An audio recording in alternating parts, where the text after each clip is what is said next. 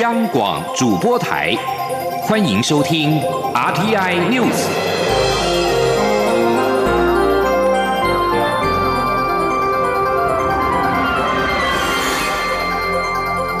听众朋友您好，欢迎收听这节央广主播台提供给您的 RT News，我是张顺祥。根据路透社的统计，俗称武汉肺炎的二零一九冠状病毒疾病 （COVID-19） 全球的感染人数，十七号突破了一千四百万人，而且首度在不到一百个小时之内就激增了一百万起的确诊病例。自今年元月初中国通报首起的 COVID-19 病例以来，花了三个月才有一百万人感染。如今七月十三号，全球确诊才刚刚突破一千三百万人，仅仅四天就冲上了一千四百万人。超过三百六十万人确诊的美国，在其第一波感染当中，仍可以看到每日新增确诊人数激增。美国十六号打破单日新增确诊的记录，通报有超过七点七万人感染。相较之下，瑞典自疫情开始到现在，总共通报了七万七千两百八十一个人确诊。然而，尽管疫情持续的升温，但美国对于戴口罩以延缓病毒扩散的文化分裂却持续扩大。美国总统川普和他的追随者抗拒全力支持戴口罩的做法。尽管确诊数持续上扬，仍是呼吁要重返正常的经济活动，并且重新的开放学校。路透社根据各国政府报告的统计显示，美洲的疫情发展最快速，占全球感染人数超过一半。在巴西，已经有超过两百万人对 COVID-19 检测呈现阳性的反应。其中包括了巴西总统波索纳洛，并且有超过七万六千人因此丧命。而在印度，确诊病例十四号才刚刚冲破九十万例，到了十六号晚间就突破了百万大关。世界卫生组织 （WHO） 十七号通报，全球单日新增病例达到二十三万七千七百四十三个人，而上述这些都是疫情升温的主要国家。世卫组织十七号表示，正在筹组更大的国际专家调查团到中国研究 COVID-19 的起源，但需要时间。筹划七月底前没有办法准备到位成型。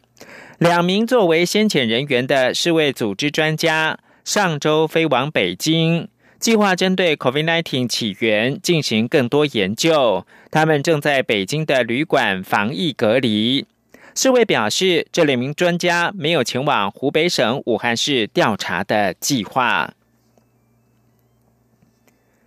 法新社十七号报道，俗称武汉肺炎的二零一九冠状病毒疾病 （COVID-19） 年初首度在美国疫情升温的时候，纽约曾经被迫用冷藏车来处理超出负荷的尸体。如今，随着美国南部跟西南部阳光带因应急剧增加的 COVID-19 确诊跟死亡病例。德州跟亚利桑那州正采取相同的方式来减轻激进饱和的太平间负担。本周稍早，德州创下单日一百二十九个人死于 COVID-19 的新高纪录。截至目前，德州已经有超过三千七百人因为这种病毒丧命。至于在西南方的亚利桑那州，已经通报超过两千五百人死亡跟 COVID-19 有关。亚利桑那州的首府，同时也是最大城凤凰城所在地的马里科帕郡，当局十六号已经订购了十四辆的冷藏车，最多可以容纳两百九十四具的遗体。另外，在美国加州的州长纽松十七号则是宣布。高达八成、数百万名加州学生将不会在秋天返回学校，而是继续的在网络上课。有学生表示失望，表示呢想要责怪那些不戴口罩的人。加州宣布，假如达到返校的标准的时候，师生还是要戴口罩，这将成为全美最严格的州。现史新闻网站十七号报道，一名即将升上十二年级的高中生米尔斯，对于排除秋天上实体课的可能性感到相当失望，忍不住想要责怪那些不戴口罩的人。而美国的财政部长梅努钦十七号则表示，受疫情影响最严重的商家可以透过薪资保护计划申请第二轮的补助。梅努钦说。观光跟餐饮等，尤其是受到疫情重创的产业，是新一轮薪资保护计划纾困的首要对象。薪资保护计划还有一千三百亿美元可以使用。接着把新闻焦点回到台湾，陆军航特部所属的六栋幺旅一架 OH 五十八 D 战搜直升机，十六号执行战备操演任务结束返场时坠毁。正驾驶简任专少校以及副驾驶高家龙上尉不幸殉职。军方今天表示，将追进简任专是中校，高家龙为少校。军方人士告诉中央社记者，意外发生之后，国防部就以最快速的速度启动了办理追进、包养令、丧葬补助、抚恤等事宜，相信追进令很快就会获得部长以及总统核定。至于告别是什么时候举行，军方人士表示，目前仍跟家属沟通当中，国防部充分的尊重家属意见，但举行地点会是在六栋幺旅。政治焦点：高雄市长补选的火药味越来越浓。民进党候选人陈其迈今天批评国民党的候选人李梅珍的团队政见都跟前市长韩国瑜一样，呼吁李梅珍要做自己。李梅珍则是反批陈其迈才是复制贴上韩国瑜已经在推动的政策。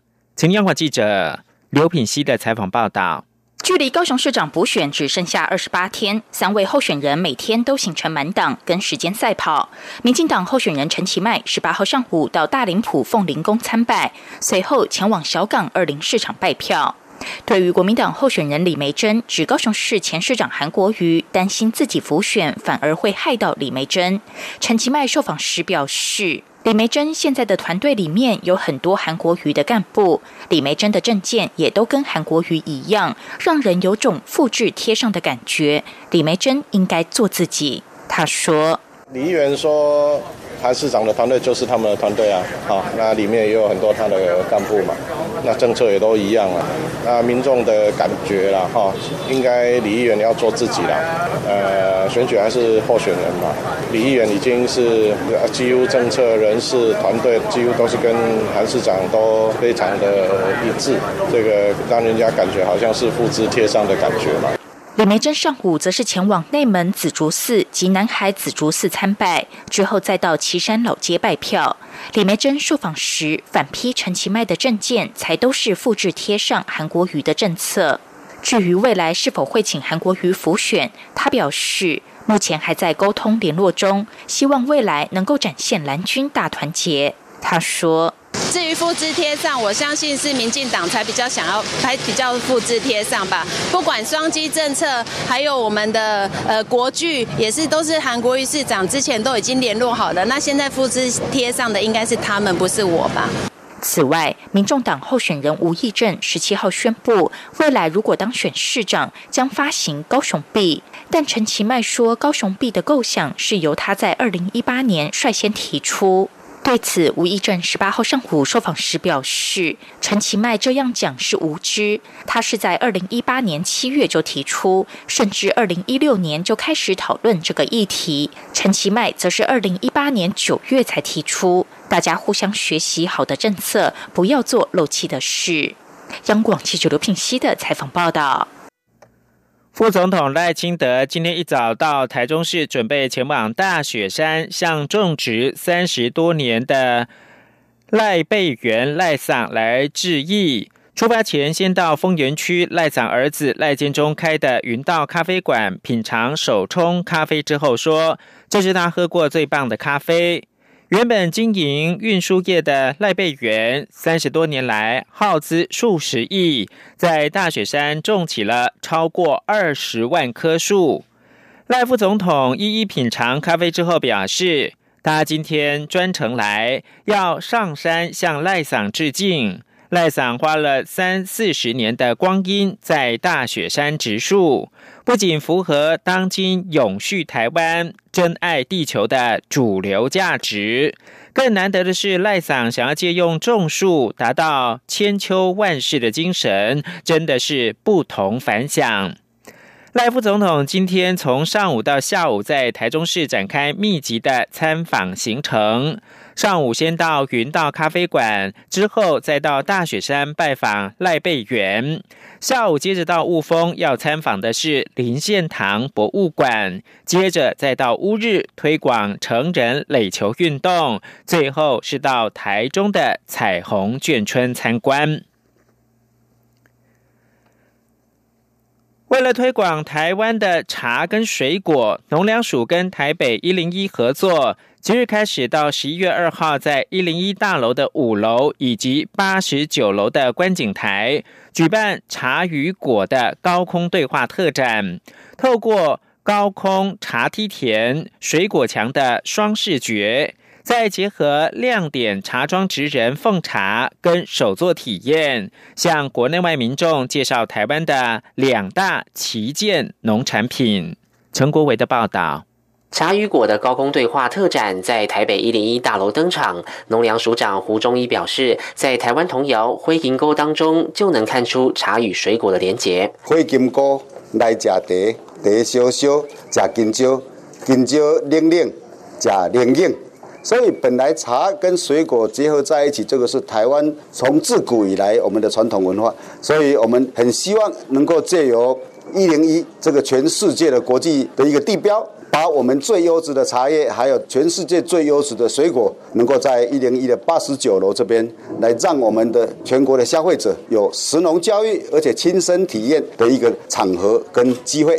这次主要介绍台湾八种特色茶，包括碧螺春、包种茶、铁观音、东方美人、洞顶乌龙、日月潭红茶、高山乌龙及红乌龙，还有八种水果：香蕉、凤梨、芒果、番石榴、水梨、碰柑、葡萄及文旦。特展在五楼设置现代化茶屋与茶席空间，到了八十九楼观景台，则可看到室内茶梯田以及一面水果墙。在展出期间的周末假日，也将有十六家亮点茶庄轮流举办品。民教学以及手摇调饮、茶树植栽、茶叶布球等手作体验活动。台北一零一总经理张振雅提到，国人凭证件在九月底前来到观景台，仅需新台币一百五十元，而且每位家长还能免费带两名十二岁以下的儿童入场，同时参与特展各项活动。台北一零一过去我们一直认为是台湾的骄傲，可是我觉得更重要的是，在台湾的农业里面，台湾的水果跟茶更是台湾。的骄傲。展场内也设有奉茶区，参观民众只要自备环保杯，就可以喝到新鲜的台湾茶。如果再跟着导览员一起念灰林沟童谣，还能再获得一根香蕉，实实在在感受茶与果的相遇。中央广播电台记者陈国伟台北采访报道。国际新闻：《华尔街日报》十七号报道，美国的监管当局可能会质询脸书执行长祖克伯和他的得力助手，以确认这个社群媒体的龙头是否违反了垄断法。一名脸书发言人则表示。脸书期待在本月的国会听证会上面，和其他科技业领袖分享对于竞争的看法，并向执法机构展现脸书的创新为消费者提供了更多选择。亚马逊、苹果、脸书跟谷歌的执行长将在美国众院司法委员会二十七号举行的一项反托拉斯调查听证会上面作证。这场听证会正值科技平台主导主要经济部门抱怨日益升高，以及部分激进人士跟政治人物要求打散这些戏骨巨擘之际。我是黄宣荣医师，指挥中心鼓励民众例行防疫新生活运动。民众外出购物时，请务必配合业者的防疫措施，例如量测体温、清洁双手等，请与他人维持一点五公尺的社交距离，或全程佩戴口罩，避免用手重复触摸商品。结账排队时，与其他消费者维持适当的距离。购物结束后，